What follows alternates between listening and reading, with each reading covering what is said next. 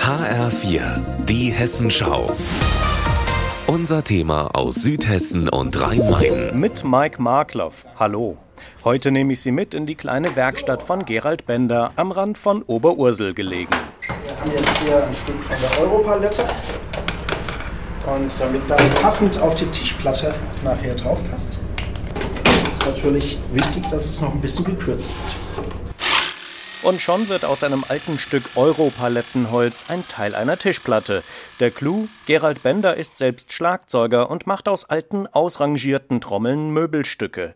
So ist dann auch der untere Teil des Tisches, den er gerade bearbeitet, eine ehemalige Bassdrum eines Schlagzeugs gewesen. Die hat er in rund zehn Stunden Arbeit erst von der alten Folie befreit, geschliffen, geölt und mit Rollen versehen. Und natürlich musste er vorher auch alle Metallteile entfernen und sie danach wieder anbringen, sodass der Tisch immer noch wie eine Trommel aussieht. Vor ein paar Jahren habe ich für unseren Übungsraum hier eine Lampe gebraucht übers Mischpult und habe vorher mal ein Bild gesehen von einem alten Hängeturm, wo jemand Licht reingebaut hat und eine Hängelampe draus gebaut hat. Und da dachte ich, sowas kannst du auch. Hab das gebaut, sah klasse aus.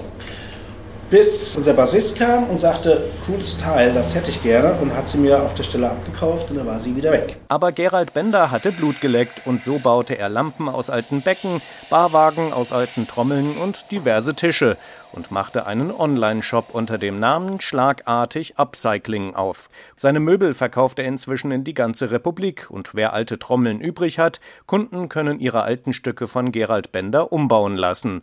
Ein wahrer Stammkunde ist Dennis Bokelmann aus Bremen. Ich habe von Schlagartig Upcycling gehört über Instagram das erste Mal. Das war so ein Beitrag, der mir vorgeschlagen wurde. Und mein erster Gedanke war eigentlich, Alter, da macht jemand aus meinen geliebten Schlagzeugutensilien äh, Möbel. Und da war ich natürlich direkt interessiert, weil ich eben selber auch Schlagzeuger bin.